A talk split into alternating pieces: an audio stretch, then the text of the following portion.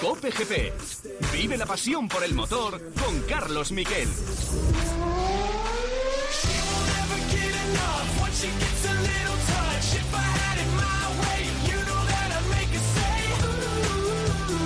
Hola, ¿qué tal? Buenas tardes, bienvenidos a Cope GP. Esto es marzo y marzo es San Carreras. Comienzan los mundiales de motociclismo de Fórmula 1 el 28 de marzo. Al final de este mes ya tendremos coches y motos en pista. Unos estarán en Bahrein, los otros en Qatar, bastante cerca además en coche el uno del otro.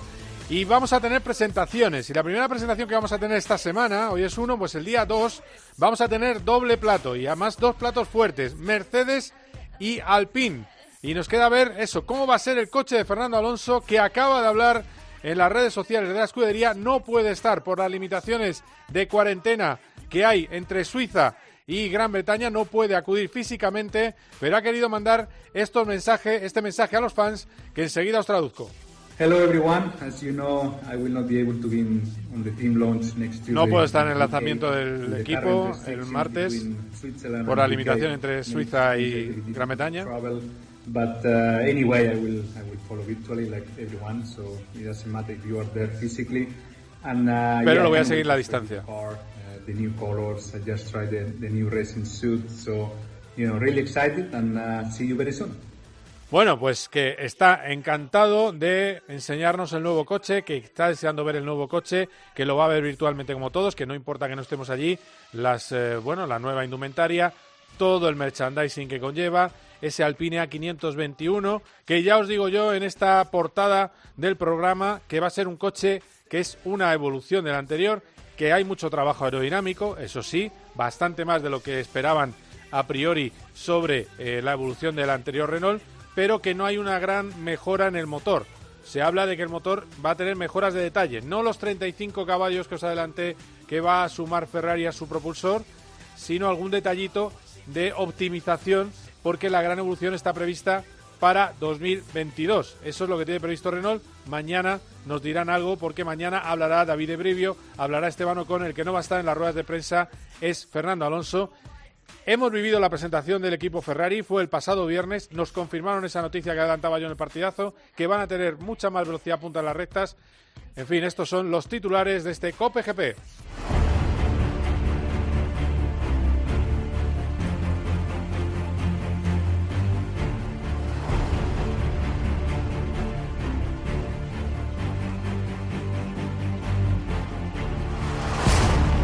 El resumen de Carlos Sainz es que se trata de un año de una gran mejoría, pero no un año para ganar carreras con el nuevo Ferrari, con el SF, SF21. Él cree que van a intentar estar arriba y esto es en una entrevista a Televisión Española. Al final le preguntan por Fernando Alonso y muy Ferrari y muy políticamente correcto. He vivido muchas batallas con él. Esperemos que Charles y yo podamos ganarle.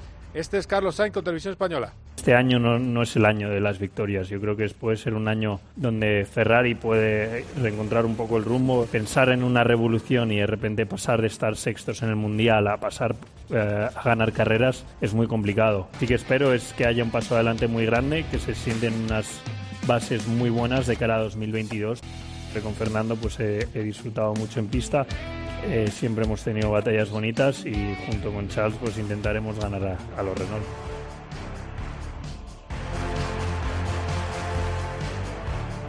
¿Y cuál es el sueño de Carlos Sainz? Ser campeón con Ferrari. Y habla de qué es lo que quiere hacer en los próximos cinco años con la escudería italiana. Ganar un título mundial. Vamos a escucharle. Conseguir estar aquí con 26 años es lograr lo que siempre he soñado. En los próximos cinco años quiero convertirme en campeón del mundo y creo que Ferrari es el mejor lugar para conseguirlo. Creo que he llegado al sitio correcto en el momento oportuno y solo necesitamos tiempo para lograrlo.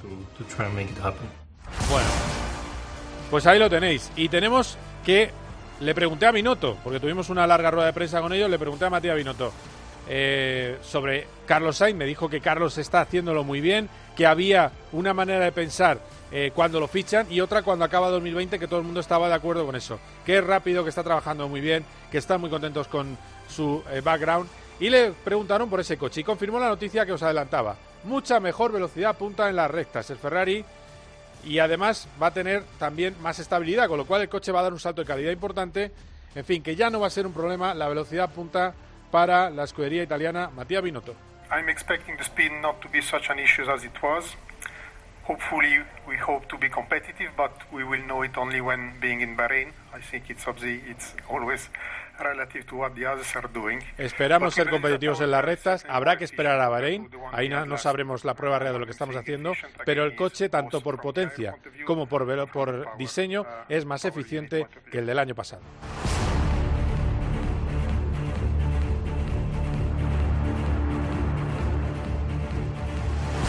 Y lo vamos a analizar todo, lo vamos a analizar con alguien que sabe mucho de lo que está en los entresijos de la Fórmula 1 porque recordemos que ha sido piloto de desarrollo de una escudería que no ha podido desvelar, que está también intentando ser piloto de desarrollo de otro equipo y tiene mucha información. Hace poco además eh, pudo estar con Carlos Sainz.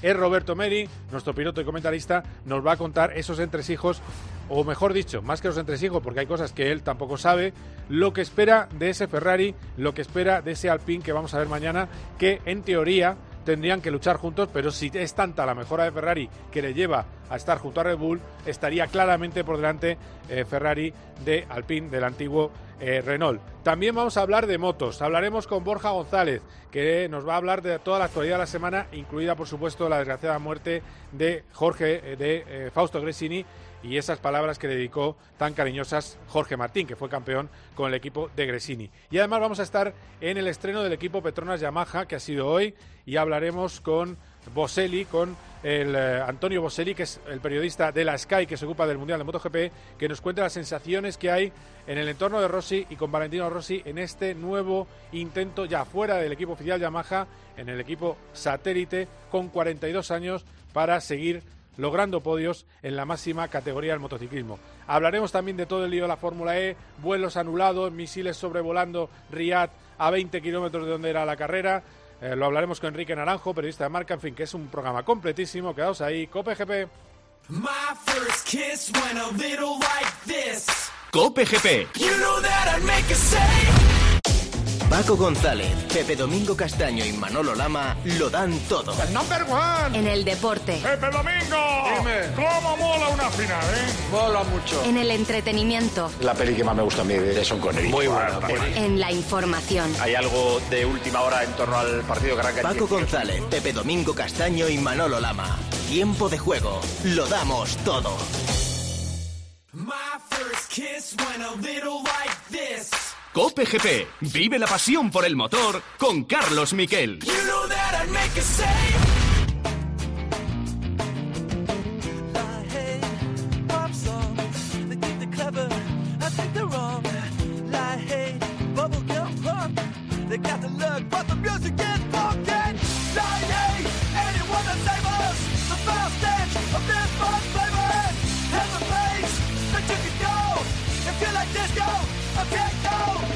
Bueno, pues hablamos. Fue una presentación eh, vía telemática en la que estábamos 125 periodistas y en la que pudimos hablar, bueno, con Charles Leclerc, con Matías Binotto y con Carlos Sainz.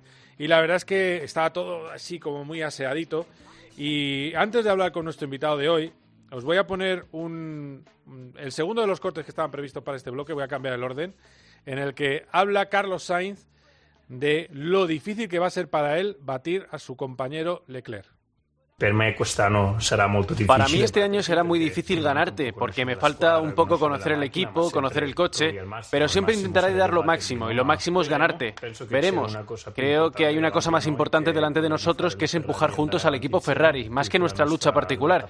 Y si hay un año que creo que debemos trabajar juntos es este, para ayudar. Bueno, pues ahí lo tenéis. Lobo con piel de cordero. Un buen amigo suyo, además ha estado con él hace poco, y sabe muy bien cómo está de feliz, que está muy feliz Carlos Sainz, es el pilotazo Roberto Meri. Hola Roberto, ¿qué tal? ¿Cómo estás? Hola, ¿cómo estamos? Muy bien, ¿y vosotros? Bien, bien, bien. ¿Cómo, cómo han cambiado las carreras, verdad? Sena, Pros, eh, eres un peligro para los demás, em, te, quiero arrancar la cabeza, a, eh, bueno, va a ser difícil ganarte, eh, a ver, lo importante es trabajar por el equipo. En fin, que están los dos muy aleccionados, aunque también es cierto que le preguntan a Leclerc lo mismo y dice, hombre, que él tiene que ganar a todos los eh, pilotos de la parrilla y también su compañero de equipo. Todo se ha dicho que Charles Leclerc se corta un poco menos. Em, bueno, pues no sé, yo no te veo yo a ti, fíjate, no te vería yo a ti diciendo eso, fíjate, en público. No, a ver, es, eh, A ver, es, es complicado hoy en día, no, no puedes, no puedes realmente decir a veces lo que piensas ni, ni, ni tus intenciones, ¿no? A veces en, en público delante del equipo. Eh, Carlos, lo bueno que ha tenido es que nunca ha tenido problemas con sus compañeros de equipo, creo recordar yo. Eh, así que, que es un gran compañero de equipo y, y él tiene claro que que Ferrari le ha llamado para que entre él y Charles Leclerc saquen el equipo adelante y que no que no se enceguen en, en intentar ganar uno al otro ni que se toquen, ¿sabes? Que, que es lo que yo creo que Ferrari tenía miedo de que le pasara al tener un piloto competitivo al lado de Leclerc. Así que que yo creo que el trabajo de, de Carlos este año es hacer lo mejor posible. Obviamente querrá ganar a Charles como, como es normal y, y como cualquiera querría pero, pero de manera inteligente. Esa es la clave. Yo creo que la, al final lo que estamos viendo es lo que, que Carlos dice, lo que tiene que decir y no le importa. Al final le quiere hablar en la pista y es una táctica. Y es mejor llegar a, no, no, tú eres el que tienes dominada la escudería, yo me tengo que adaptar, que no ponerse la presión de... Ah, mira, hace unos días veíamos a Paul Espargaro que decía, no, no, yo tengo que estar desde la primera carrera luchando por el podio. Joder, pues ya te estás metiendo una presión que te puedes dar un descalabro eh, gordísimo.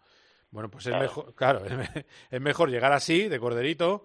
Ay, no, uy, querido Charles. Insisto, para mí en el crono no hay eh, tanta diferencia y lo veremos este año.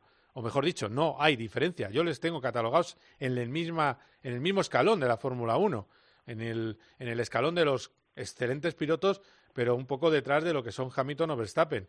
Y ahora si Fernando vuelve como parece que está en forma, pues a lo mejor hasta, hasta eh, Alonso le podríamos meter en ese triunvirato. Pero al nivel de Vettel, al nivel de Leclerc, eh, no sé, y, al nivel de Sainz. Es decir, entre los grandes pilotos de la parrilla. Y lo bueno es que Sainz, como Leclerc, todavía no hemos visto su punto álgido. Que yo creo que es lo bueno de Carlos, que cada año lo ha hecho mejor. Con lo cual, pues se puede llegar al siguiente escalón perfectamente, con lo cual, no sé, eh, bueno, que me estoy enrollando. Eh, a lo que voy, vamos a escuchar que le pregunté a Carlos sobre la mejoría del coche. Y a pesar de que dice que no sabe cómo van a estar para escapar del, grupo intermedio de la Fórmula 1, eh, de esa clase media en la que estaban el año pasado, pero en la parte de atrás, digamos, detrás de McLaren y de Renault, bueno, pues él dice que no lo puede decir hasta que vea los coches en pista y sepa las mejoras que tienen los demás, pero reconoce la gran evolución que le conté yo a los oyentes de partidazo. Sabemos lo que hemos hecho, sabemos lo que dicen nuestras simulaciones sobre dónde deberíamos estar en términos de velocidad punta, potencia, etcétera. Obviamente tenemos todos esos números. Estoy feliz, estoy orgulloso de los esfuerzos de todo el equipo. He visto buenos progresos, pero hasta que no veamos qué han hecho nuestros rivales va a ser imposible saber si es suficiente o no. Vale, la pregunta, Roberto, es yo creo que sí, si lo que contamos aquí es cierto, sí que puede estar delante de Aston Martin, de, de Renault y de McLaren, ¿no? A ver, es, e, esto es un poco peligroso en general. Eh, Carlos llega nuevo a Ferrari, Ferrari le dice a Carlos las mejoras que tienen para esta temporada 2021 y claro, eh, es la primera vez que trabaja con ellos. Eh. Él no sabe ¿Sabes? Hay equipos que te dicen, mira, vamos a mejorar eh, medio segundo, tres décimas, cuatro décimas de, una temporada a otra, o con un paquete nuevo aerodinámico que, que nos llega. Y luego él lo prueba en pista y, por ejemplo, él tiene claro cuando, pues, posiblemente McLaren le diga, oye, vamos a mejorar medio segundo esta temporada, y él prueba el coche y tiene claro que a lo mejor si McLaren le dice medio segundo son tres décimas, tres décimas reales. Y, y claro, con Ferrari es la primera vez, así que que, que hay que coger eh, hay que coger una vara para, para medir la sabes realmente la mejora que, le aporta Ferrari. Él, a lo mejor son, son sinceros y dicen la verdad o, o, o los simuladores que tienen que les da el coche en pista eh, funcionan perfectamente y sí que el medio segundo es real, es real o a veces sabes se equivocan. Así que bueno hay que verlo en pista. Es es, es complicado siempre cuando miras cuando miras las mejoras que vas a tener, eh, saber cuánto realmente vas a mejorar, porque muchas veces dicen medio segundo y son dos décimas. Por eso que, que esto es peligroso y, y, supongo que Carlos le irá cogiendo la medida a Ferrari de, cuando vaya trabajando con ellos. Claro, ahí, claro, es que vamos a ver, para pasarlo a limpio, lo que le está diciendo Ferrari, Exacto. Eh, o lo que promete Ferrari, que me hablaban, eh, el otro día hablaba de esos 35 caballos, lo que promete Ferrari, eso es en Bahrein, que es la primera cita del año, en medio segundo por vuelta. más o menos. ¿eh? y es ganancia en recta. En drag, ¿cuánto te puedes ganar en drag si haces una buena evolución? Tres décimas, ¿no? Si el coche era un, era un churro frente al viento, o dos décimas, a lo mejor, ¿no? Claro, pero depende. Tú a lo mejor sí que ganas de lo que son en rectas tres décimas, pero a lo mejor las pierdes en curva. Eso es lo que no sabemos, claro. Eh, eh, este es el tema. Yo creo que, que realmente Carlos se dará cuenta de lo que dice Ferrari, si es verdad o no, cuando pruebe el coche, cuando vean los datos de pista, que a lo mejor varían, a lo mejor no, a lo mejor Ferrari tiene un gran simulador y, y lo que dice es completamente cierto, pero te digo que, que suelen haber siempre eh, menos mejoras de las que normalmente te suelen decir. ¿eh? Sí, además todos sabemos que en los equipos siempre se va un poco a voleo. Se pone la pieza y se, es que sonaba un perro, ¿puede ser? Eh, sí, sí. Tu perro, ¿no? ¿Cómo se llama tu perro? Placa. ¿Placa? Está gorda, sí, sí, sí. Ah, placa, placa, ¿no? Placa, vale. Me está perdiendo comida. Ah, vale, vale. ¿Qué, años tiene? ¿Qué, raza es? Sí, un labrador de seis, labrador. seis años. Vale, vale. ¿16? Seis, seis. Ah, seis, bueno, está, seis por cuatro, veinticuatro, está bien, está joven. Sí, Bueno, bueno. Bueno, bueno, eh, está, está fuerte, ¿eh? Está fuerte, fuerte. Es perra, sí, sí, vale, vale. Placa, bueno, bueno. Muy bien, pues nada, saludos a Placa. Eh, bueno, a, a, lo que voy, vale. Vamos a esperar qué pasa con Ferrari. Es verdad que Ferrari siempre eh, lo suele eh, patrocinar, más o menos lo suele decir. Binotto lo ha dicho claramente. No va a ser un problema la velocidad en recta. Esperemos. Se cambia la suspensión trasera para mejorar en curva, también lo digo, porque el cambio el año pasado produjo un problema en la suspensión trasera que hacía que perdiera todas las ventajas aerodinámicas que tenía el coche, entre ellas que eh, tanto Mercedes como Ferrari o Red Bull tienen unos sistemas que permiten mantener la altura fija al suelo y eso lo perdían. Lo perdían porque eh, realmente el cambio sobrecalentaba la suspensión. Eso nos enteramos por Haas, para que veáis cómo funciona esto, igual que por Alfa Romeo supimos también que iba a haber esa mejora de potencia claramente en, Ferrari. Al final los equipos satélite hablan bastante más muchas veces que, la propia casa. Eh, te hablo de Carlos, tú has estado con él hace poco y a mí también me llega la, impresión de que está feliz como el regaliz, ¿no? Feliz, motivadísimo. Eh, ahora estuve con él el otro día y está, está bastante fuerte, tiene más espalda que nunca. Le he dicho que pierda un poco, que si no, no cabrá en el coche. Ya, ya, ya, ya. no, pero bueno, e, está en forma. Al final él quiere estar 100% al 100%, quiere asegurarse que no tiene problemas físicos, que bueno, él siempre nunca ha tenido, ¿no? En Fórmula 1 ni en coches y, y nada, quiere asegurarse que llega preparado, así ilusionado, ¿no? Está como un niño con zapatos nuevos, así que que tiene muchas ganas de empezar. Sabéis que Carlos es una persona muy trabajadora, eh, que le gustan los retos y, y, estoy seguro que si se entiende muy bien con el equipo, como, como le pasó con McLaren, pueden conseguir grandes cosas. Les puede ayudar también luego él, al venir de un McLaren, les puede ayudar un poco a mejorar a ellos a Ferrari, aunque Ferrari en teoría es mejor equipo que McLaren en los últimos años, pero el año pasado les ganaron el campeonato, así que puede orientarles para dónde tienen Ferrari sus problemas un poquito. Así que yo creo que pues una persona bastante clave en el desarrollo de, este nuevo coche. A ver, eh, conociendo un poco el estilo de pilotaje de Carlos, eh, en teoría, lo que a Vettel le iba muy mal, que es un coche con un tren trasero ágil, por no decir otra cosa, a Carlos le va bien. Es decir, Vettel quiere un coche subvirador y Carlos es más de la escuela de Leclerc, que sobrevive un poquito, con lo cual por ahí si lo que vemos en Bahrein el 12, 13, 14, si el coche mantiene la tendencia que tenía, tampoco le va mal, porque sabe, bueno, eso lo sabes tú, ¿no? Que, es una de las cosas que más le gusta, ¿no? Que el coche sea ágil de, de morro y deslice un poquito de atrás. Eso también lo sabes tú, ¿no? Sí, a ver, Carlos es, es un gran frenador, él le gusta frenar fuerte y tarde. Eh, Leclerc también frena tanto, pero Leclerc, por ejemplo, tiene un estilo de conducción que le caracteriza mucho, es que él levanta el freno muy pronto cuando entra a la curva, es intenta tener mucha mínima en curva, un poco tipo Norris, Norris yo creo que, es un poco similar en, ese aspecto, solamente que diría que, que Leclerc es más agresivo a la hora de frenar.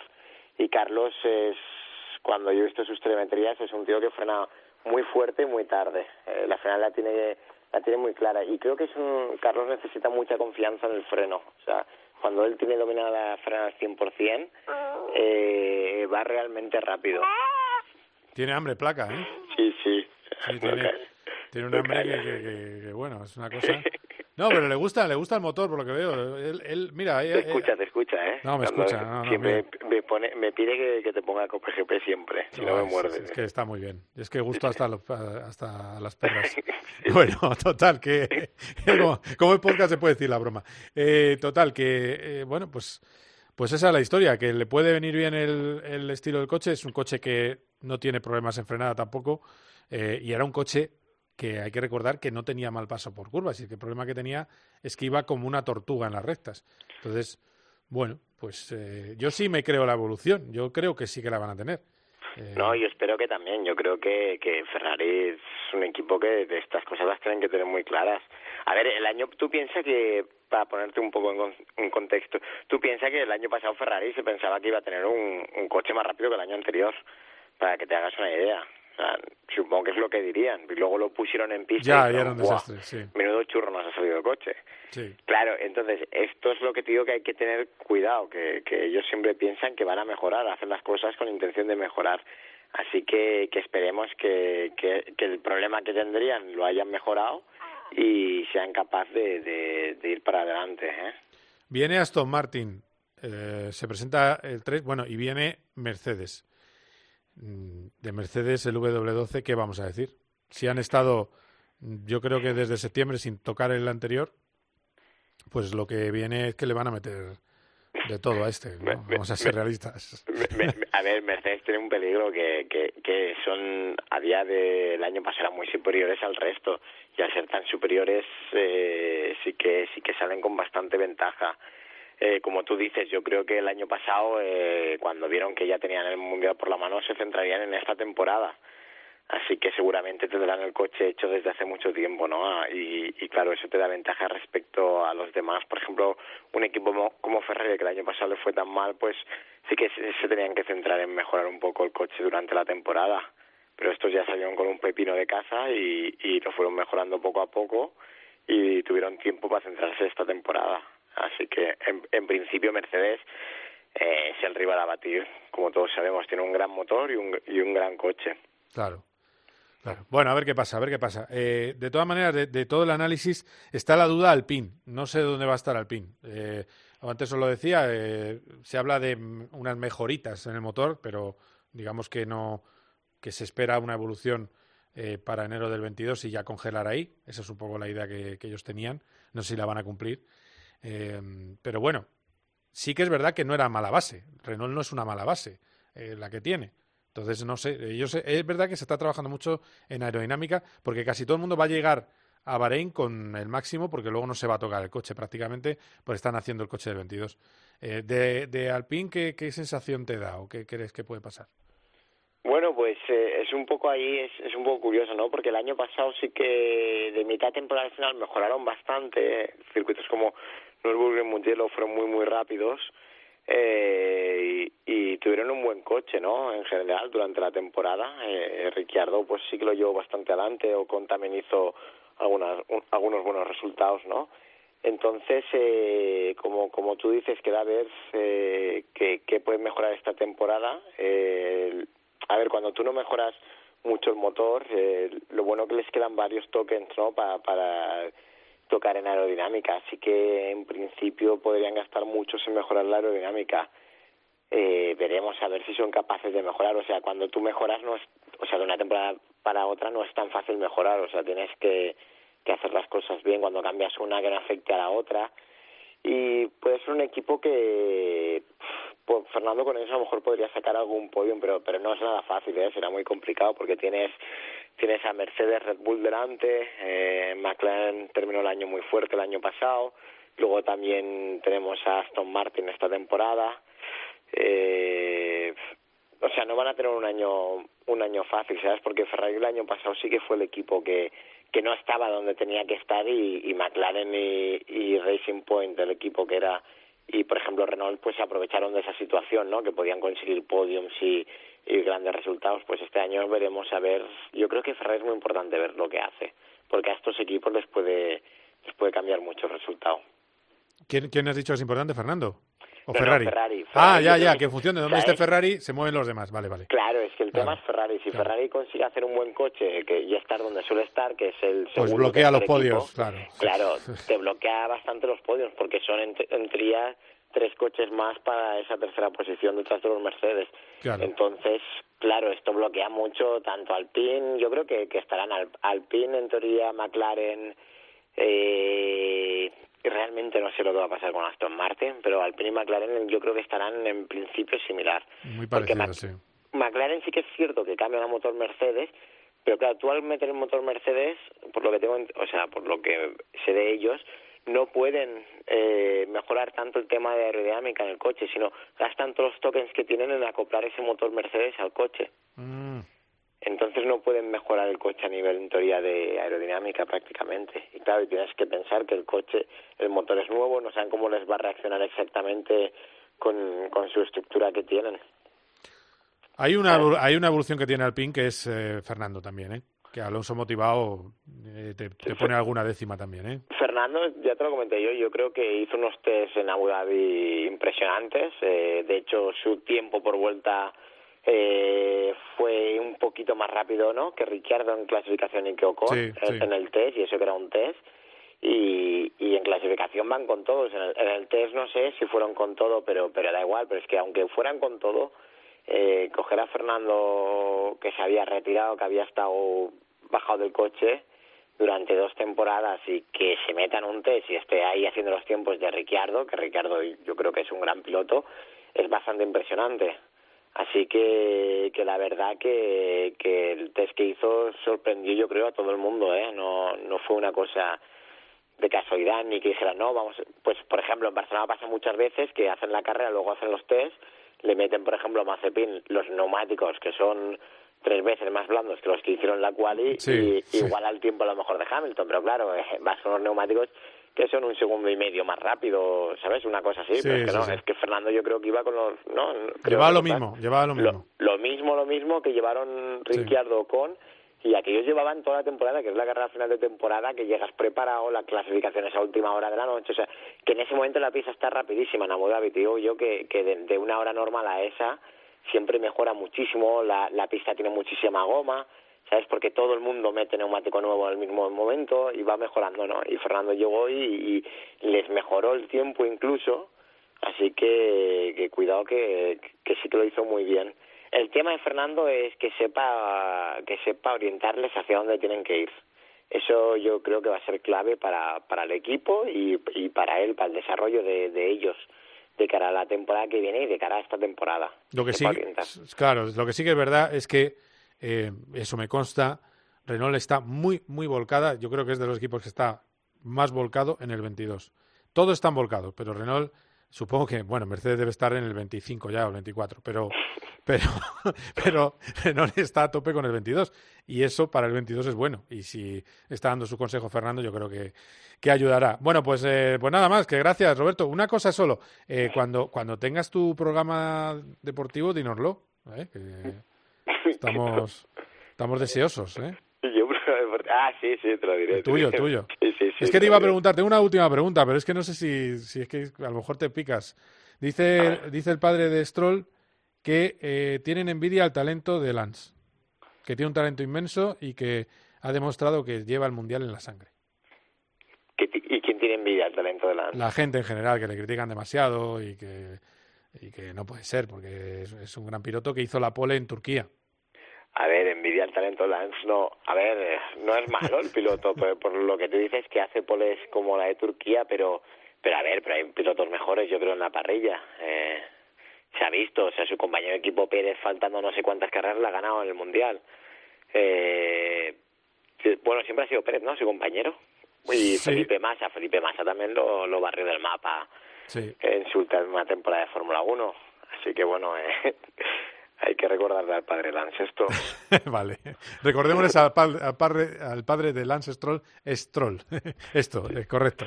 Bueno, pues chistes malos aparte. Gracias, Roberto, por la clase, como siempre. Y estaremos en contacto ¿eh? antes de esta temporada absolutamente apasionante. Ya sabes que si además quieres estar en nuestras retransmisiones, esta es tu casa. En, alguna que pueda estar, ya lo sabes, que, intentaré estar. Eso es. Venga, perfecto. Un abrazo fuerte. Cuídate. Un abrazo. Bueno, quedaos ahí que nos vamos con las motos.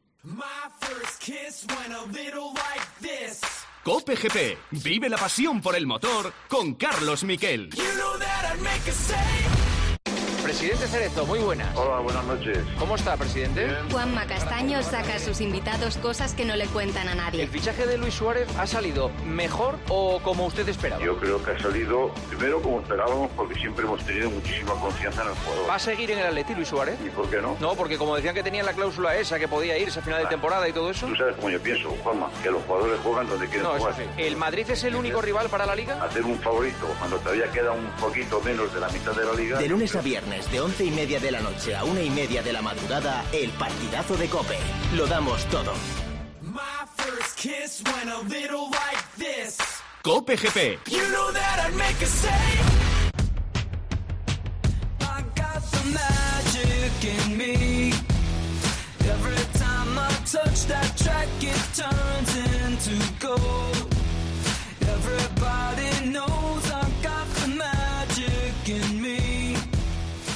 Hablamos de motos con la magia, la magia del motociclismo, que es la que tiene en sus manos. Borja González, ¿qué tal Borja? ¿Cómo estás? Prestidigitador. nada por aquí, nada por allá. Bueno, a ver, eh, sí, es, es, sí, es como, como hacer aparecer en este programa a Jorge Martín, lo mismo. Ya van dos intentos y no hay forma. Vale, pues nada. No sé dónde, en fin, el conejo está guardado en alguna chistera, pero... Bueno, tiene, tiene en descargo suyo, es verdad que está, está, tiene que irse para Barcelona para cogerse un vuelo mañana muy temprano a Qatar, porque él, eh, al ser piloto novato, eh, se sube ya a la moto el día, el día 5 o sea que tiene que llegar un poco antes y luego hay un protocolo estricto en la llegada a Doha en la que todos los que viajan allí tienen que hacerse una PCR al aterrizar, además de llevar una PCR desde casa y luego les transportan, ni siquiera coges coche de alquiler, les transportan en un transfer a su hotel y tienen que quedarse confinados en la habitación hasta que salga el resultado de la PCR, que son 12-24 horas, o sea que eso exige que se vayan todavía con más antelación los pilotos y bueno, pues además es su debut en MotoGP y e imagino que debe estar bastante, bastante nervioso. No, me está claro. ¿eh? Y, y, por supuesto todo el apoyo es de aquí y le tendremos aquí. También es cierto que la próxima vez que el día que yo me voy de viaje me llamen para intervenir en la radio diré que no, que tengo mucho lío, que me voy de viaje. Bueno, entonces, ya verás, qué risa. bueno, eh, que lo entendemos, no pasa nada. Eh, es mundo piloto, mundo comunicación, no pasa nada. Eh, estar aquí. Bueno, hablamos de... Mira, vamos a escuchar un testimonio que a mí me emocionó al verlo, hablando de Jorge Martín. Es su homenaje en esa charla cuando fue campeón con él, el homenaje que le hizo y el que habla es Jorge Martín y Fausto Gresini. ¿Nota bene? No, stato bravo. Molto bravo. Stato molto bravo. Stato e bravo. Hai perseverizzato te per primo. Noi abbiamo cercato di seguirti, ma Il lavoro l'hai fatto tu. Bueno, pues ahí lo tenemos. Le dice, estado bien, ¿no? Le dice Jorge con, con esa, bueno, con esa retranca que tiene Jorge, le dice, no, bien no, bravo. Y ahí le explica que, que has creído en ti, que lo has conseguido y que has hecho un grandísimo trabajo y el aplauso de todos los integrantes del equipo. Y se va un auténtico, aparte de eh, team manager, bicampeón del mundo de motos y un auténtico personaje dentro de, y además por el maldito COVID, eh, dentro del Mundial, ¿no? Sí, y tiene, yo creo que es parte de la historia del motociclismo. Eh, a lo mejor la gente, al, al ser bicampeón del mundo de 125 en una época, no te diré de blanco y negro, pero casi, bueno, aunque se pe peleó los títulos con Jorge Martínez Aspar, que, con el que hemos hablado muchas veces, eh, esa parte se pierde un poco, pero la parte de team manager es, es espectacular y aparte además hay hay digamos hay do, dos detalles. Uno es eh, uno bastante triste, que es que el, en su equipo corrían Daijiro Kato, que falleció en el año 2003, y Marco Simoncelli.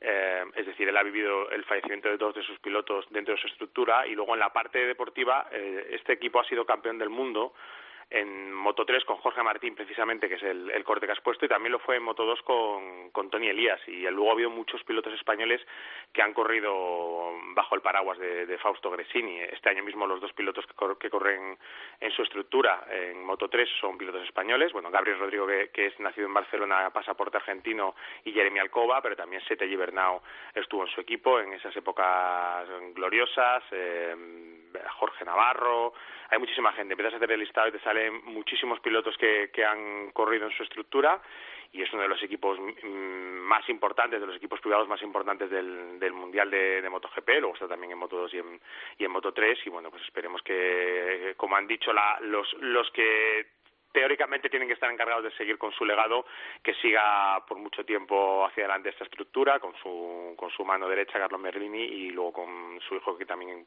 pensaba implicarse en el proyecto.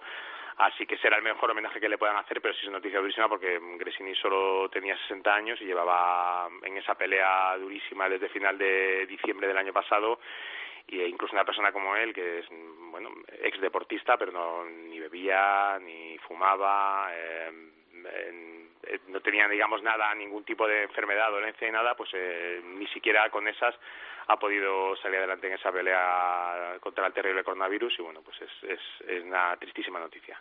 Bueno, bueno, a ver. Eh, de Márquez, que sabemos? De Mar Márquez, como es la noticia, siempre hablamos cada semana. Si la semana pasada eran dos kilos, ahora serán tres.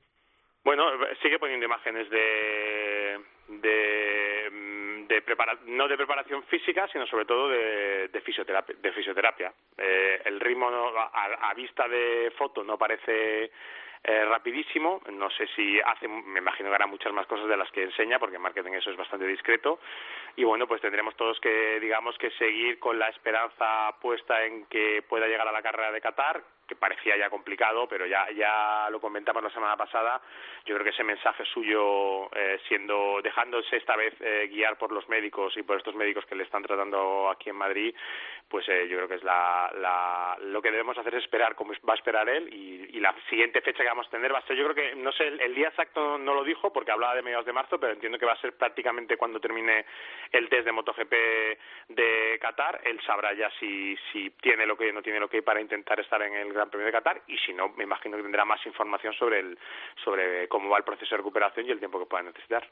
Claro, yo al final hay que tener paciencia. Para mí, insisto, es mi opinión. Viendo un poco el ritmo, que es un ritmo tranquilo, y las precauciones, no va a estar en el comienzo en Qatar. Vamos que para que el aficionado se vaya acostumbrando. Eh, es lo normal. Lo normal es que no esté en Qatar. Yo creo que ni dos.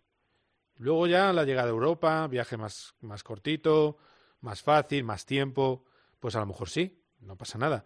Yo es que también eso de, si no es el uno, el dos que decía, hombre, si, es, eh, si el uno es no, una semana después, es un poco lo de Breno, ¿te acuerdas de que decía él, no? Es que si, si en vez de Jerez vuelvo en Breno también tenía mal la fractura. Sí, sí, sí. Pues yo creo que va un poco así. Eh, no pasa nada, es que ya hemos... Eh, lo bueno del Mundial sin Márquez es que ya sabemos vivir sin él y divertirnos sin él. No pasa, si además está, mejor, mucho mejor. Impresionante, un talento increíble. Pero no empecemos con la ansiedad. Es que ya me veo la ansiedad. Ya me veo los artículos uno tras otro. Puede volver, puede volver. Bueno, calma, ya está. Cuando sea, será, ¿no? No sé si está de acuerdo. Bueno, no, no, no será vital, yo creo, esa parte que dices tú de, de apuestas por, grandes, por, por regreso eh, y a ver quién acierta cuando, cuando vuelve. Estoy totalmente de acuerdo contigo. Yo creo que el mensaje lo transmitió el mismo, que ahora mismo, justo, justo después de todo lo que ha habido este calvario y todo el tiempo que lleva, eh, la prisa es, esta vez sí que, es, sí que él ya sabe claramente lo mala consejera que es y, y cuando vuelva, volverá para, para, para entrenar, para hacer su pretemporada. Si puede hacerlo como dices tú en Portugal, pues irá a Portugal, pero estoy convencido de que si lo hace, lo va a hacer con cierta cautela para, para intentar pues entender cómo está luego ya pues la pista, sus sensaciones, etcétera dirá, pero yo creo que justamente lo que tiene que hacer es, es, entrar en pánico y bueno pues disfrutar de lo que de lo que tengamos, porque yo creo que todos tenemos necesidad de disfrutar de competición de motor a alto nivel como Fórmula 1 y MotoGP, los dos empezando el mismo fin de semana, disfrutar de lo que tengamos y luego cuando se incorpore pues disfrutar todavía más. Eso es, eso es. Eh, bueno, vamos a hablar de Valentino Rossi. Hoy se ha presentado su equipo, mañana hablará el equipo eh, Petronas, equipo eh, que es el equipo satélite, pero que lleva la misma montura de fábrica. Mm, ¿Volverá a recuperar las sensaciones Valentino Rossi? ¿Tú cómo lo ves? Voy a, mm. Vamos a hablar ahora con un periodista italiano que conocemos bien tú y yo, que nos explique un poco qué, qué se respira en el país transalpino, pero cuéntame tu sensación. Yo, o sea, a mí me, parece en cierta medida complicado, pero creo que, que probablemente el, el, objetivo de Valentino Rossi ahora sí, y en este momento de su carrera, ya sí que no es esa obsesión del décimo título. Eh, que, creo que esa parte, esa parte de diversión, de disfrutar, eh, sí que va a ser a la que él se va a aferrar e intentar eh, eso, pues que este año mm, y sin pensar mucho en el futuro, seguir pasándolo igual de bien que, que lo ha pasado en los mejores momentos eh, va a ser muy importante, evidentemente, qué exactamente mm, pone en pista Yamaha en el test de, Qatar. Las promesas por parte de la fábrica es de que va a haber, van a tener muchas cosas los pilotos para solventar los problemas del año pasado, que van a ser días muy intensos y eso para él va a ser muy importante. Al final, él mm, mm, va a tener la misma montura que tienen tanto Cuartararo como Viñales y eso también va a ser importante para Valentino. Y luego en el ambiente de box, bueno, tiene al lado a, a un amigo, un chico con el que entrena siempre, un pilotazo como Franco Morbidelli, que va a ser uno de los que tiene que pelear por el título, y la parte, digamos, presión, pues va a ser mucho menor y yo creo que eso también le va a ayudar, aunque no creo tampoco que la presión a estas alturas de la, de la película afecte mucho a Valentino Rossi, pero sí que creo que, que tiene un año diferente. El hecho de, de dar ese paso hacia atrás a la estructura satélite, aunque esté en, en, condiciones muy parecidas, yo creo que le va a dar aire y yo creo que sí que, que en su cabeza va a estar eso, disfrutar y, porque el año pasado no lo pudo hacer y luego pues eh, si disfruta veremos a ver si, si pueden o no pueden llegar los resultados. Yo creo que tampoco va a ser uno que se obsesione muchísimo por por conseguir muchísimas victorias, muchísimos podios, sabe yo creo que dónde está y qué es lo que tiene enfrente y, y bueno, pues va a tratar de, de, disfrutar de eso y me imagino que entre medias irá pensando en, en, el siguiente paso en su futuro. Bueno, nos atiende ya Antonio Boselli de Sky Fórmula 1. Hola, ¿qué tal? ¿Cómo estás, Antonio? Hola, Carlos, muy bien, muy bien. Eh, eh, ¿Vosotros? Bien, estamos bien, estamos bien, que, que ahora hay que decirlo mucho, que hay que preguntar, ¿qué tal la salud? La salud, bien. Y estamos bien, y estamos expectantes claro. un poco de, eh, de qué pasa con Valentino. He escuchado tu pieza en Sky. Hablabas un poco de eso, ¿no? Dejar el ambiente de toda la vida de Yamaha es como un reset, ¿no? Un, reinicio. Sí, creo que va a ser una temporada positiva, eh, porque mmm, creo que en Petronas, eh, que es un equipo muy profesional, pero más pequeño y mmm, también por desarrollar la moto creo que mmm, será un poquito menos complicado que el pasado. Entonces creo que eh, Valentino se puede eh, concentrar principalmente sulla, sulla performance. Eso creo que va a ser muy, muy positivo. El año pasado ha sido complicado por el tema de la, de la performance de la Yamaha, que en algunos eh, circuitos no estaba muy competitiva, y, y, también por el COVID, que lo ha afectado eh, no, no poco, mucho creo. Sí, Entonces sí. creo que va a ser una, un aire buena en el box con un amigo que será su primer rival, eh, Franco Morbidelli, pero creo que eh, que el equipo más pequeño, un poquito más concentrado sobre la performance pura, con un poquito menos de, creo, de poder decir, de, de política, ¿no? Eh, que porque no hay la sobreestructura del team oficial, será muy positivo para Valentino. Mm, Sí, porque la duda es, eh, lo que hace el equipo satélite es, cuando lleguen los test, mientras el equipo oficial va a estar con, con muchas probaturas, ellos van a estar con menos, es decir, tienen menos capacidad de elección, tendrán menos opciones de elección, pero también es verdad que en el equipo satélite Morbidelli corría más que, que el propio Rossi en, en Yamaha eh, oficial. Es decir, que, que, cuidado que puede ser eh, un, un, gran camino. Y, te pregunto ahí, el otro día leía eh, vos sobre, sobre Valentino y decía, no, es que Valentino no se va a retirar mientras no haya público en las gradas. Estamos ante otra temporada que parece que va a ser sin público, salvo quizás el último tercio del año. ¿Tú crees que podemos ver, podríamos ver a Valentino con 43 también encima de la moto? Yo creo que mmm, serán muy importantes los primeros seis, siete carreras. Eh, he entrevistado eh, Ucho, eh, colaborador histórico de, de, Valentino, y me ha dicho eso. Eh, entonces no, no es eh, elegido eh, el avenir, el futuro. Eh, tienes que esperar las primeras seis, eh, seis, siete carreras y creo que no tenemos que, puede ser, puede ser que va a renovar también por 2022.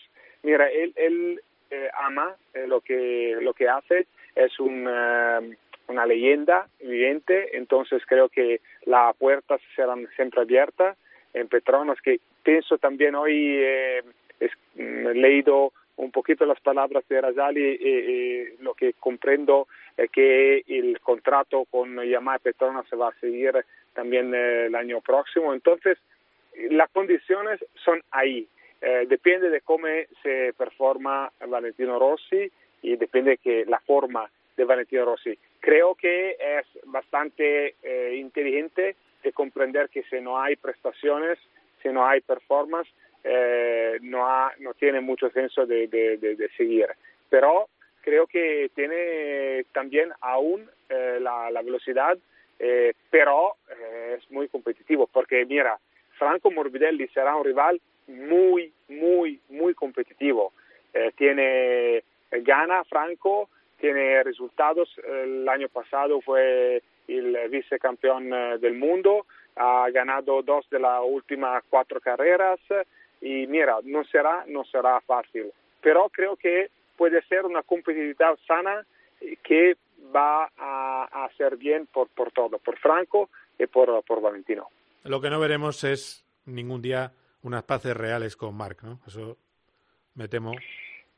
Mira, creo que es una un sentimiento tan fuerte eh, después eh, eh, cuántos años son cinco seis cinco, años. ya, sí para seis sí, sí eh, Valentino lo ha dicho en una entrevista eh, al Corriere della Sera y ha dicho que Valentino ha dicho cuando pienso a lo que pasó en el 2015 aún en el 2021 siento las, las mismas sensaciones entonces es algo que eh, eh, que, que, que, no ha no ha pasado. Y sí eh, ha dicho que la, la, misma sensación es de hace seis años. Y creo que no va a cambiar.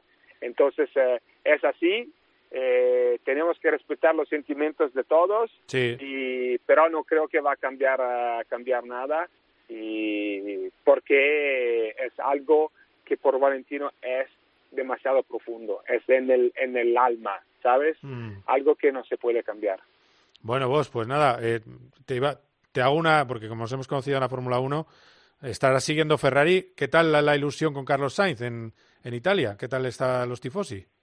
Va, creo que Carlos eh, a mí me gusta muchísimo porque es un tío serio, es un tío, un trabajador. Y bueno, eh, sabemos que Leclerc tiene una afición muy grande eh, que tifosi della Ferrari gusta, le gusta muchísimo Leclerc, pero mira, donde eh, Carlos ha sido, ha dejado un, eh, una emoción muy profunda. Y creo que va a ser la, lo mismo en Ferrari, porque es un tío que trabaja duro, no tiene probablemente el talento de Leclerc, no tiene probablemente el talento de Verstappen, tiene muchísimo talento, pero puede ser que no es lo mismo de los otros, eh, pero con trabajo y con la mentalidad eh, puede y ha eh, ya demostrado de ser de, de, de ese nivel. Y creo que esa es una cosa que gusta muchísimo a los tifosos, porque ve uno que cree cada día en el trabajo. creo que va a ser muy exitoso, soy seguro de eso. Muy bien, eh, Antonio, pues ojalá, ojalá le vaya muy bien, renueve además y le veamos pronto en el podio con, con un Ferrari. Muchísimas gracias, eh, que, que, vos, que ha sido un placer. Así que, así que nos, nos, hablamos. Venga, un abrazo fuerte, cuídate, chao, chao. Chao, chao, chao. chao. Eh, Borja, bueno, lo ha explicado muy claro. Hay cosas que son imposibles de arreglar, ya lo has dicho tú varias veces. y dice que es un sentimiento muy fuerte. Es decir, es que, o sea, es curioso, ¿no? Llegar es, es mm, odio, podía ser, podía decirse perfectamente, pero bueno, y era amor. Es una cosa curiosa. Se puede. Mira, hay un documental muy interesante que han hecho en Dazón de Rossi y de Márquez, que hay un capítulo, el capítulo final en el que se recrea toda aquella aquellos mm, acontecimientos y todo lo que pasó a lo largo de ese año que es una historia que nos tenemos conocidísima. Pero la verdad es que es muy interesante porque el otro día me sirvió para refrescar lo que se vivió el ambiente, ¿sabes? El, lo que se, la tensión que se notaba continuamente, el, sobre todo la tensión aquella de Valencia, el, el momento de Malasia cuando Valentino Rossi nos sorprendió con explicando la carrera de Australia, luego ya el incidente de la patada, los, las tensiones en los boxes eh, y sí, es una historia, yo creo que de las, de las más heavies que hemos visto en el mundo del deporte, de enfrentamiento entre dos deportistas de máximo nivel. Y, y lo que dice Valentino Rossi, bueno, pues probablemente sea en su lado sea cierto porque ellos tienen una, ellos, y cuando digo ellos es porque siempre pienso en Rossi y en todo el entorno que tiene alrededor eh, podríamos decir la CLA, pero bueno, la corte casi podríamos decir de Valentino Rossi, todos piensan exactamente lo mismo, todos están igual de implicados en esa. Tú hablas, por ejemplo, con el vicepresidente del fan club, lo digo, pues un señor que suele ir mucho a las carreras y es un tipo majísimo, muy simpático, que, que además es muy divertido. Y él, cuando hablas de este tema, haciéndolo siempre desde la máxima corrección, máxima educación, sin decir ni una mala palabra sobre market, sí que te, te transmite esa sensación de que ellos aquello lo vieron como un un hecho terrorífico. Entonces, bueno, pues cuando alguien tiene su lado de la, de la película tan clara, es muy difícil que, que pueda cambiar. Y bueno, ya si no ha cambiado en, seis años, que ahora mismo podría Valentino Rossi estar casi de, de vuelta de todo como el que dice, aunque sea competitivo o aunque quiera seguir peleando, pero podría estar un poco ya en, en ese modo ya de casi de retirada. Y si en eso no, no ha entrado, pues... Eh, eh, quiere decir que no va, no va a cambiar. Encima, además, ahora con Market tal y como está, es casi la gran ocasión para, para decir algo muy bonito sobre tu, sobre tu rival y ni, y ni por esas, o sea que... No, no, ni, ni en el mal... Bueno, es verdad que la madre de Rossi dijo que lo sentía, tal, pero no, no, y seguro, ¿eh? que seguro estoy convencido de que Valentino Rossi, como todos los pilotos, eh, a partir de un momento, cuando salen noticias de Mar Márquez y sus recaídas y sus operaciones y tal, todo el mundo se pone un poco en su, en su pellejo. No, no es algo que, que lo quieran para un rival, pero también porque los pilotos son muy de pensar, guau, esto es que me podría pasar a mí. O sea, que es un poco de esa empatía profesional. Yo creo que sí que existe. Estoy convencido de que, de que Rossi no, en ningún caso, se toma esas noticias con indiferencia. Pero bueno, de ahí a, a que tenga algo que ver con la, con, con la pelea que hubo entre ambos, pues eh, ya va un, camino muy largo. Por cierto, te iba a decir una cosa que es un poco salto a salto de mata, pero has dicho tú antes lo de el público, me parece que estabas comentando con Valentino Rossi, el otro día me comentaron que vamos que es, es, que el, para la carrera, por ejemplo, del Gran Premio de Cataluña de, del 6 de junio, que, que, ya han probado algunos pilotos con la moto de calle la, la nueva zona, la nueva curva 10, eh, se han puesto a la venta el 50% de las entradas. O sea que... Y si lo han puesto, 50% pues, es, es mucho, sí, sí, sí, sí. Eh, entiendo que debe ser un plan, eh, pensando que en junio todo va a estar, ser más sencillo, se van a poder hacer eventos al aire libre, se podrá organizar de cierta manera, que tampoco me parece una cosa bárbara, porque es cierto que hay conciertos y cosas así que tienen 75% de aforo encerrado, pero bueno entiendo que, que, lo harán también pues con una salvaguarda detrás de y si pasa algo pues devolvemos el precio. Serán unas entradas mm, que tengan un punto condicional o estén muy preparados para si tienen que, que, que, devolver el dinero. Pero bueno en principio ese es el plan con el que cuentan y me imagino que si esto es en, para junio pues habrá grandes premios que van más tarde que también empezarán a tener planes de, de ir metiendo gente. Hombre se está vendiendo para, para el Gran Premio de España de Fórmula 1 también están vendiendo. Claro. lo que pasa es que es, es en mayo es un mes antes eh, y, y, lo que no me, han, no me han aclarado, pero lo, lo, preguntaré a ver si se coincide con ese 50%. A mí me daban una cifra bastante menor. Me hablaban de que eh, se podían andar en torno a las 30 40 mil personas en Barcelona, pero, pero para el Gran Premio sí hay suerte y se puede. Yo creo que para Fórmula 1 es más complicado todavía. Pero bueno, estamos atentos. Eh, gracias, Borja, como siempre. Estamos eh, pendientes ya enseguida el, los test de.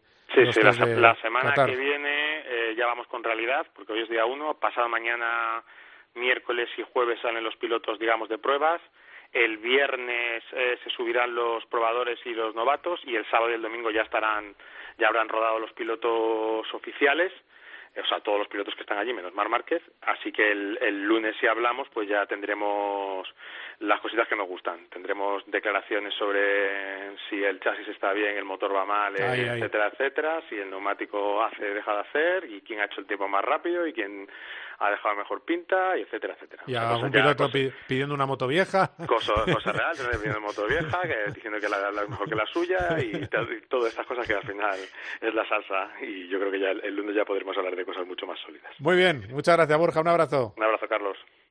My first kiss went a little like this. Cope GP. Vive la pasión por el motor con Carlos Miquel. ¿Quieres estar más cerca de Carlos Herrera? Patricia, buenos días. Veo que le hace ilusión hablar con este programa, ¿verdad, señora? De Paco González, de Pepe Domingo Castaño, de Manolo Lama, de Juanma Castaño, de Ángel Expósito, de Pilar Cisneros. Es sencillo. Entra en cope.es y regístrate ya. Mensaje Sevilla. Nos están escribiendo los oyentes contándonos también lo que les ocurre a ellos. Si escuchas Cope, ahora accederás a un universo lleno de experiencias exclusivas. En una radio que también se ve, con los mejores contenidos a la carta. Entra ya en cope.es, regístrate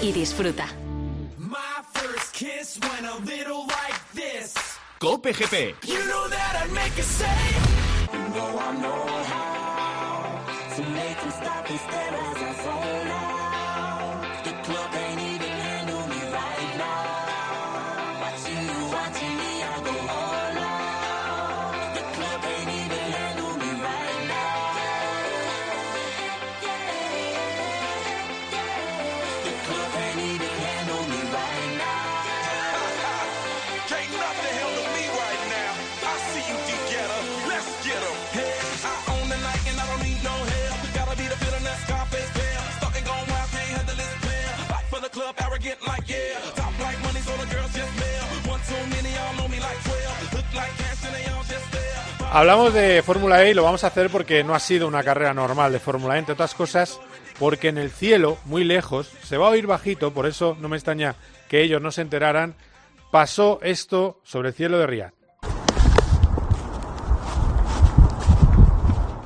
Bueno, pues ese sonido, que es un estallido, eso es el sonido de los misiles defensivos de Arabia Saudí parando un misil que venía de Yemen. En fin, caen misiles por el cielo y, pues, para contarlo, allí estaba Enrique Naranjo, del diario Marca. Hola, Enrique, ¿qué tal? ¿Cómo estás? Hola, Carlos, muy buenas. A ver, ya, ya en España por fin, ¿eh? Bien, bien, bien, eso está bien, eso está bien. Eh, hay que decir las cosas. Allí se hacen los test de, del COVID muy fácil y la vacunación Sí. y va todo fenomenal, pero también es cierto que cuando te descuidas, pues hay unos misiles allí chocando en el cielo, que son cosas que pasan. Eh, hombre, hombre, ¿Eh? tanto como decirlo así. Eh, a veces sí, puede pasar, ahora, ¿no? ahora, ahora te voy a dar un dato que te, Sí. que te va a confirmar eso, ya verás. Vale, vale. Bueno, cuéntame tu peripecia personal, porque, bueno, hay que recordar, sobre todo, el gravísimo accidente de Alex Lynn, un vuelo tremendo, sale volando con el coche, por suerte está perfectamente, ya lo ha dicho en Ujú. redes sociales, y también contar que tuviste que quedarte, volverte del aeropuerto, porque tu vuelo no salió, porque se cerró el espacio aéreo, y cómo fue esa tensión que viviste, y porque de repente estabais en, en la tranquilidad, digamos, del ambiente cerrado en, allí en Dirilla de, la Fórmula E y os enteráis de, de que ha habido un, un ataque de unas milicias de Yemen. Sí, eh, estábamos de hecho pues eh, terminando o viendo el final de carrera eh, y empiezan los fuegos artificiales que cierran eh, la, la disputa del fin de semana, pues como sucede también en, en algunas de Fórmula 1, y a mí me empiezan a llegar mensajes de, oye, ¿qué tal? Eh, ¿Estás bien? Eh, y claro, yo no entendía nada, porque estaba en la sala de prensa escribiendo mi crónica de la carrera, bueno, ¿y a qué viene esto? Y ya cuando me dicen, no, no, es que eh, hay, hay informaciones de que ha habido un ataque con misiles en Riyadh. Y claro, yo no daba crédito. Eh, claro, no, no nos enteramos de nada porque tampoco es exactamente, no, no he podido confirmar si realmente eso sucedió eh, muy cerca de donde se estaba disputando la carrera, porque Riyadh es una ciudad grande, pero bueno, realmente da igual, ¿no? Eh, el caso es que eso existió y, y bueno, pues se comentó un poco, eh, eh, porque bueno, después de que termina la carrera, la Fórmula E recoge rápidamente los trastos y, y, y salen, salen de vuelta a España todos rápidamente. Y, y bueno, se comentó un poco, pero yo lo que no, no sabía valorarlo muy bien, la verdad, porque suena grave, pero sin embargo tú veías que todo era calma, que no había ninguna presencia militar en las calles de ningún tipo y, y yo tenía el avión directamente esa misma esa misma noche. Entonces dije, bueno, voy al aeropuerto y a ver qué pasa. De camino, nada, ningún control, ningún vehículo militar de ninguna clase, llegas al aeropuerto, todo normal, sin presencia militar ni nada y, y bueno, pues a, partir de ahí empezaron los problemas porque eh, por seguridad habían cerrado el aeropuerto de Jeddah y que era donde yo tenía que volar antes de dar el salto a Madrid. Después cerraron también el de Riyadh y, y bueno, pues nos dijeron eso, que era por seguridad. Eh, ya sabes que en estas situaciones tampoco dan mucha más explicación las, las líneas aéreas, así que nos tuvimos que pasar la noche en el aeropuerto, cancelar nuestro billete, coger otro para el día siguiente y, y por fin hemos podido llegar. Eh, sí que es verdad que luego leyendo, eh, lo que te comentaba antes, leyendo sobre el asunto, eh, eh, un portavoz de, las de la autoridad militar saudí ha explicado que van más de 500 interceptaciones de drones y más de 300 de misiles balísticos. O sea que, mm, aunque esto es una frivolidad, que es lo que voy a decir ahora, pero parece que es el pan nuestro de cada día o el pan suyo de cada día allí, lo cual no deja de ser realmente inquietante. Claro. Sí, es lo que yo. A ver, yo sarcásticamente iba por ahí. Es que es una zona del globo que tiene sus cosas también. Va a ir, va a ir este año la Fórmula 1 a un trazado urbano en Jeddah. Eh, será el 6 de diciembre. Todavía no sabemos el tipo de recorrido que va a ser, pero bueno, va a ser por la cornisa, que era donde, donde estaba la salida del, del eh, anterior Dakar, no el de este año. Eh, y, y, bueno, pues que era un sitio bastante agradable a orillas del Golfo. Y bueno, a ver qué, a ver qué pasa con eso. Pero bueno, también te digo, la Fórmula 1 va a ir sí o sí, porque para que no vaya, pues tiene... Si hay 300 al, al año, pues dirán, pues 301. Quiere decir, si, si el dinero manda... Es que ese es, el, ese es el tema. Estamos entre... Yo no voy a hacer valoraciones, pero te puedo decir que, por ejemplo, bueno, tú estuviste, estuviste conmigo en el primer Dakar y sabes eh, el dineral que pagan eh, por organizar esa carrera allí. Bueno, pues en el caso de la Fórmula 1 e es todavía más indecente y no quiero ni pensar eh, lo que lo que será la Fórmula 1, claro. Pero es que eh, esto hay que planteárselo muy seriamente porque mm, seguramente no serán las últimas grandes competiciones que se vayan a organizar allí. Entonces, bueno, pues eh, ya te digo, sí que es cierto que la sensación que tienes estando allí es que pues no deja de ser normal. De, si es que podemos llamar normal a que por encima de tu cabeza, pues de vez en cuando exploten cosas. Muy lejos de la cabeza, pero, pero en fin. Bueno, Quique, que, ha sido un placer, ¿eh? que estaremos en contacto como siempre para, para cualquier tipo de cosa. Eres el, el hombre libero del diario Marca, así que eh, seguiremos hablando. ¿eh? Cuídate mucho. Venga, un abrazo. Un abrazo.